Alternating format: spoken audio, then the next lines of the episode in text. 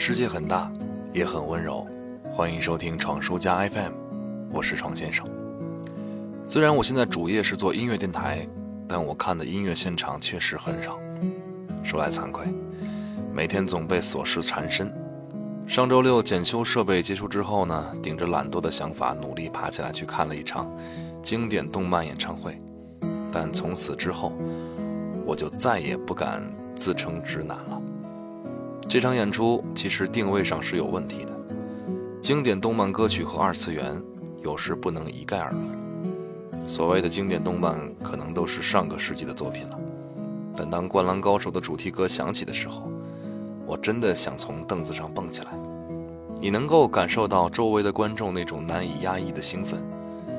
可是作为开场曲，在大剧院的座椅上，老老实实坐着的人们，谁都不好意思表现出自己的失态。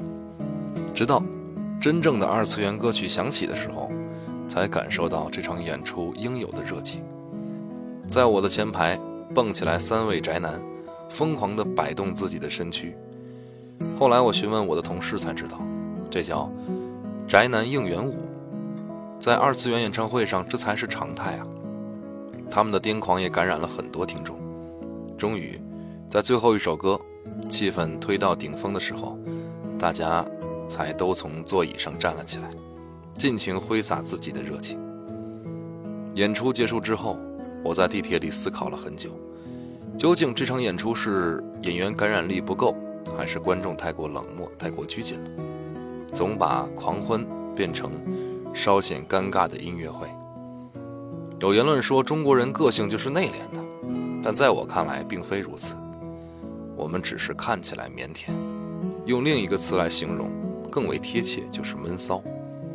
我们所服从的并不是内心，而是脸面以及规则。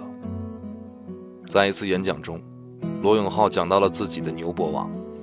有人问他：“你的平台为什么可以出现应该被和谐的言论呢？为什么别人不敢说的你敢说？”罗永浩的回答是：“其实很多门户网站在离红线很远很远的地方就停住了自己的脚步。”所以我也很庆幸，这场演出有这三个宅男出现，能够让大家都不留遗憾。当然，这一切的前提还是要在合理的范围内。如果古典音乐会上你大声喧哗，肯定是不合适了。但本可以释放天性的现场，你会放不下脸面吗？そんな